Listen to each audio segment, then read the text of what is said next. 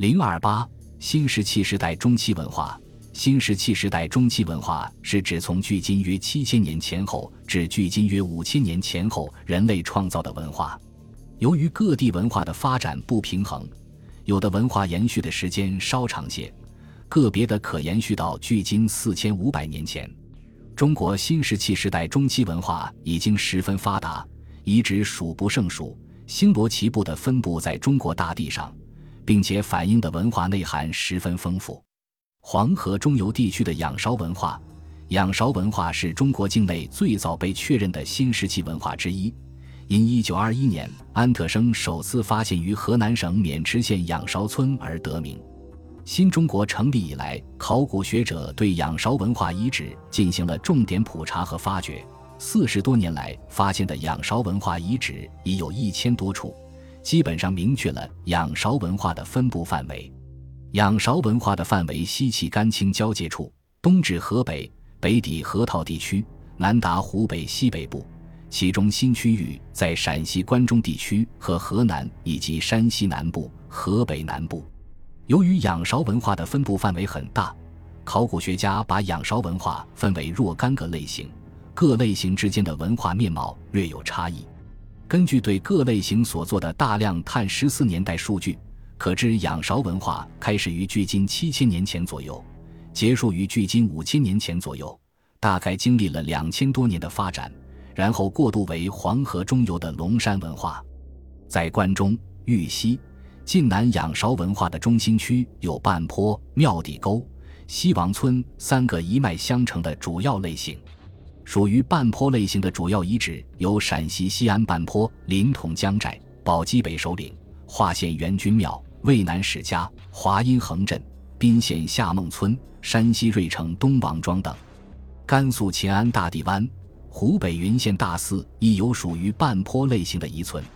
半坡类型的陶器主要为袈裟红陶和泥质红陶，火候较高。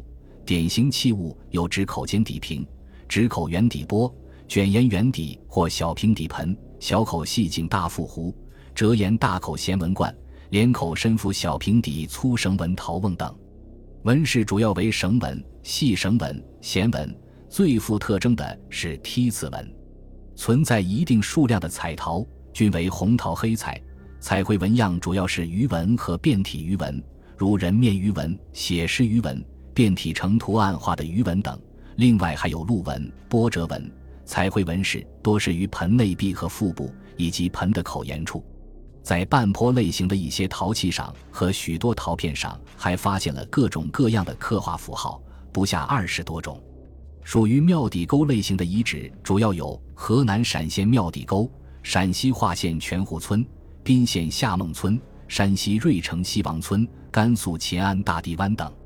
庙底沟类型的典型器物有卷沿曲覆盆、双唇沿口尖底瓶、连口曲覆钵、连口鼓覆罐以及釜。灶等彩陶较多，以黑彩为主，兼用红彩。彩陶纹样主要是由条纹、窝纹、三角窝纹、圆点纹和方格纹组成的花纹带，另有少量的鸟纹和蛙纹。彩绘纹饰多绘于盆钵的外壁上部。西王村类型主要分布在晋西南的汾水和素水流域，以及陕西的渭水流域。主要遗址有山西芮城西王村、陕西西安半坡上层。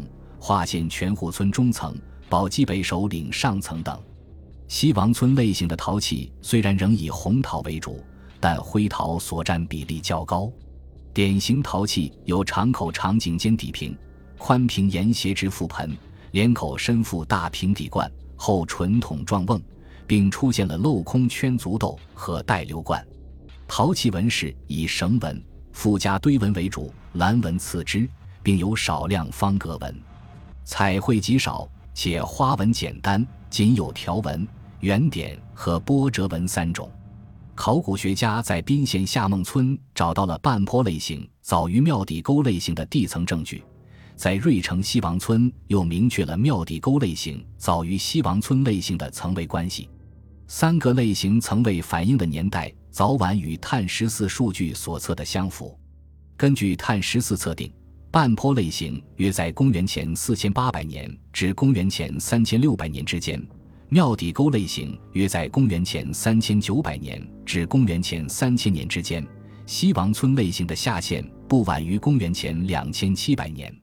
洛阳和郑州地区的仰韶文化是通过对王湾遗址、大河村遗址的发掘得以认识的。王湾遗址位于河南洛阳城西十五公里，文化堆积厚约三米，可分为三期：一期属于仰韶文化，二期是仰韶文化向龙山文化的过渡期，三期则属于河南龙山文化。三期文化一脉相承。王湾一期的陶器以泥质红陶为主。袈裟灰褐陶瓷之，彩陶纹样多由窝纹、三角窝纹与圆点组合而成，花纹简单流畅。器型主要有釜、灶、甑、鼎、盆、钵、瓮和小口尖底瓶。小口尖底瓶个大而瘦长，多作为葬具使用。大河村遗址位于河南郑州市东北六公里，文化堆积厚达七米，可分六期。其中前四期属仰韶文化，四期之间在鼎、盆、钵、罐等主要器型上表现出了明显的承袭关系。王湾、大河村遗址所反映的洛阳和郑州周围的仰韶文化具有浓厚的地区特点，如白衣彩陶和双色彩绘盛行，六角星纹、锯齿纹、成纹、纹、太阳纹等彩陶纹样自成一系。据多项碳十四测定。这一地区仰韶文化的年代约在公元前四千年至公元前三千年。豫北和冀南地区的仰韶文化主要有后冈类型和大司空类型。后冈类型主要分布于漳河、渭河流域，典型遗址是河南安阳后冈。后冈类型的陶器以泥质红陶为主，器表多素面，是有线纹、弦纹、画纹、堆纹和锥刺纹，彩陶不多。主要绘红彩，黑彩较少，纹样多为口沿下的宽带纹，三至四道为一组的平行竖线纹，垂直相交斜平行线纹、波形纹、同心圆纹等。主要器型有红顶碗、大口小底罐、折沿圆底鼎、小口细颈大腹瓶、锥刺纹盆等。大司空类型也分布于渭河、漳河流域，典型遗址是河南安阳大司空。大司空类型的陶器以砂质和泥质灰陶为主，泥质红陶次之，器表多为素面，多是蓝纹和方格纹，另有花纹、线纹、锥刺纹。彩陶数量较后钢类型多，主要绘红、棕彩、黑彩极少，纹样有二十多种，常见的为水波纹、同心圆纹、弧线三角纹配平行线、叠须纹、眼结纹、W 纹、S 纹、螺旋纹等。花纹多绘于盆钵的上部，器型主要有连口彩陶钵、无沿直口折覆盆、窄沿折覆彩陶盆、池口斜覆碗等。后缸类型的两个标本，聚碳十四测定的年代为公元前年和公元前年。后缸类型的年代大体上与半坡类型相当，有些文化因素也与半坡类型接近。大司空类型可能是张。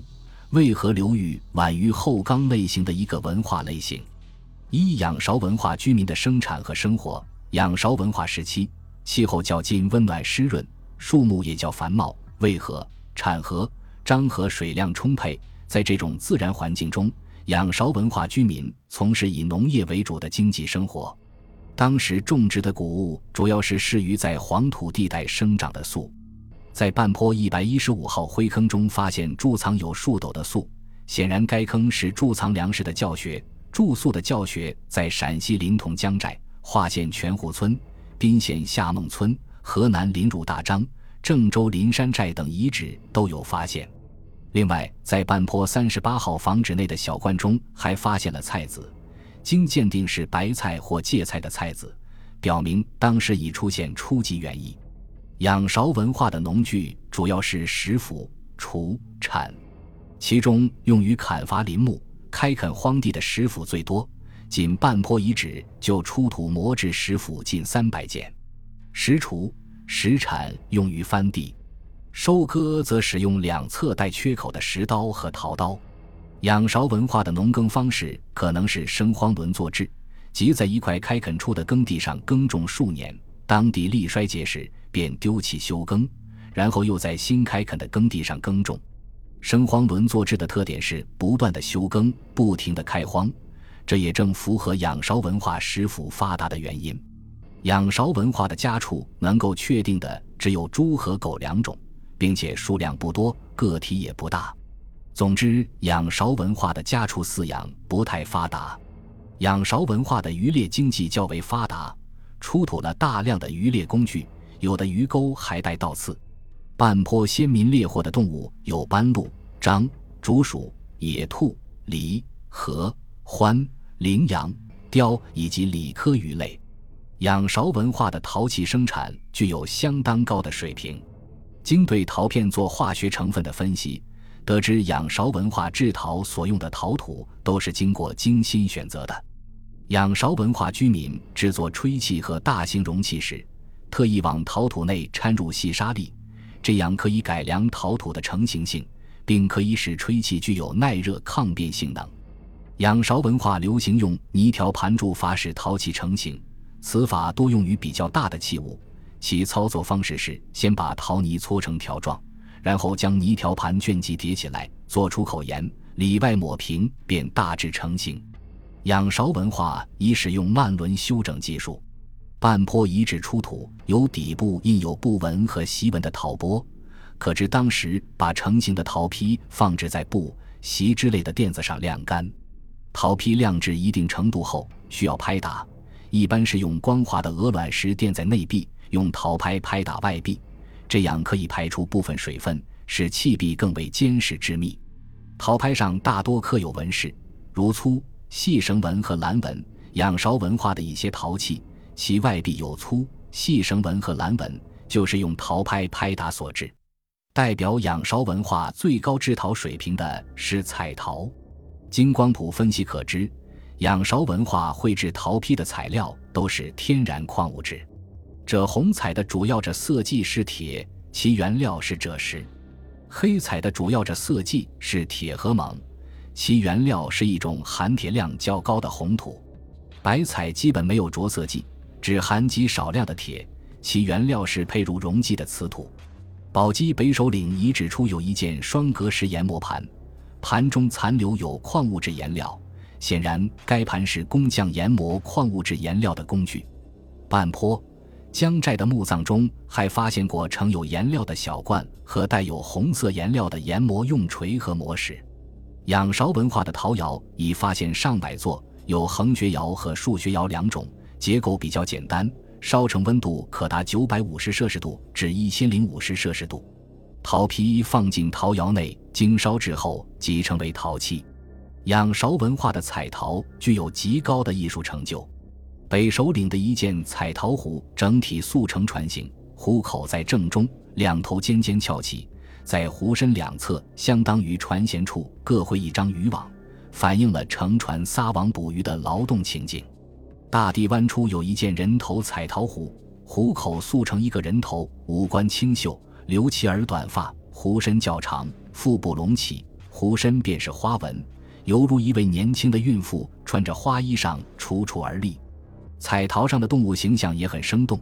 河南临汝岩村出有一件灌鱼石浮彩陶缸，缸外必会有一只老鹳叼着一条鱼，鹳的前面还竖立一把油柄石斧，鹳眼大胆夸张。显得炯炯有神，鹳昂首挺胸，头微后倾，坚硬的长嘴叼着一条鱼，鱼身直垂，似作无力的挣扎。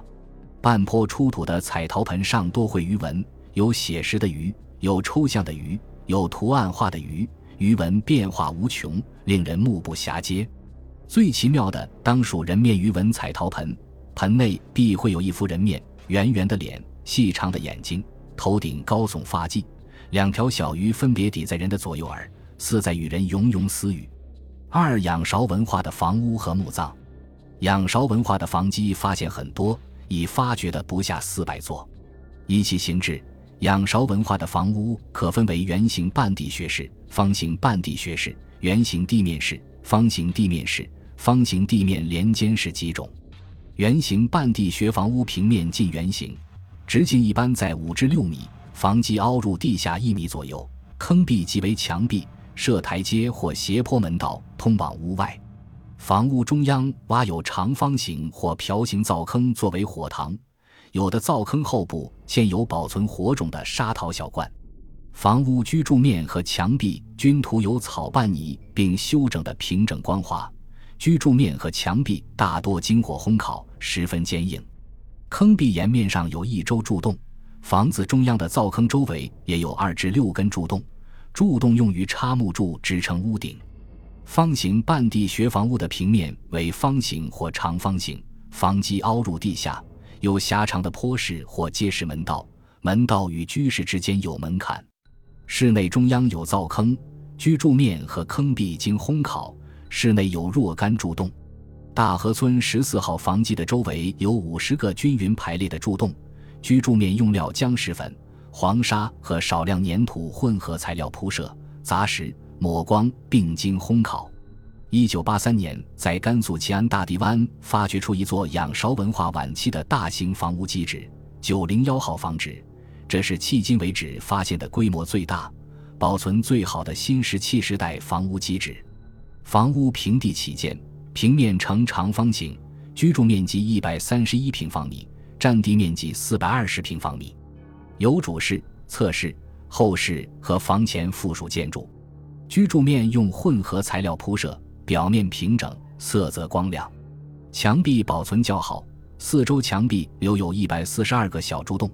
室内有两根顶梁柱、十六根复壁柱、一根角柱。正面前墙设正门和两个旁门，东西侧墙各开一侧门。在九百零一号房子附近近千平方米的范围内，没有同期房址，为空旷场地。九百零一号大房子可能是用于氏族部落集会、祭祀或举行某种仪式的公共活动场所。仰韶文化的村落遗址也发现了多处，其中以临潼江寨和西安半坡的村落布局最清楚。江寨遗址的面积约五万五千平方米，发掘了一万六千平方米，揭露出一处较完整的史前村落遗址。村落的中心为一大广场。广场周围有五组建筑群环绕，每组建筑群均以一个大型房屋为主体建筑。大型房屋附近分布着十几座或二十几座中小型房屋。整个村落共有上百座房屋，所有房屋的门都朝向中心广场，体现了氏族部落的向心力。有些房屋附近分布有教学和幼儿瓮棺葬。村落周围挖有宽、深个两米的护村壕沟环绕。东部留有通道，壕沟以外的东北和东南部有三片墓地，共有一百七十多座成人墓葬。窑址群也在村外，位于西南方向。在村外烧窑，可能是出于安全考虑，以免村落因烧窑而失火。半坡史前村落的面积约三万万平方米，村落的中心为一座方形大型房屋。在这所大型房屋的北面，发掘出了四十五座中小型房址，门向大体都朝南，形成面向大型房屋的半月形。村落内有二百多个教学和七十多个幼儿瓮棺葬，并有两处营造简陋的蓝圈，当为牲畜夜宿场所。村落外围挖有深、宽各五至六米的壕沟，壕沟的北面为公共墓地，共有一百七十多座成人墓葬。壕沟的东面是烧窑区。仰韶文化的墓葬有两类，一类是儿童葬，一类是成人葬。仰韶文化居民对夭折的儿童实行瓮棺葬，瓮棺都埋在村落内的房屋附近，用作瓮棺支盖的盆、钵均在底部正中有意地凿出一个孔。学术界认为这是供夭折的儿童灵魂出入所用。成人死后埋在公共墓地。墓地在村落的外面，墓坑排列整齐，纵横成形。西安半坡、宝鸡北首领、临潼江寨的墓地多是单人数穴土坑墓，葬式以仰身直肢葬最多，仅有个别的是单人屈肢葬和合葬。有些地区盛行集体合葬，例如横镇一号大墓坑长十点四米，宽二点八米，内套五个方形小坑。小坑内放置人骨架，少的放四具，最多的放十二具，总共放置了四十四具人骨架。横镇二号大坑内套七个小坑，共放置了四十二具人骨架，人骨架分二至三层叠压。这些集体合葬的人骨架多为二次葬。在河南地区仰韶文化的墓葬中，还流行成人瓮棺葬之风。洛阳王湾一期发现了四十三座成人瓮棺葬。一九八零年，河南临汝岩村出土一个成人瓮棺葬，葬具为一个大陶缸，陶缸外壁绘有上述关于石斧图，这可能是氏族部落的首领所用的葬具。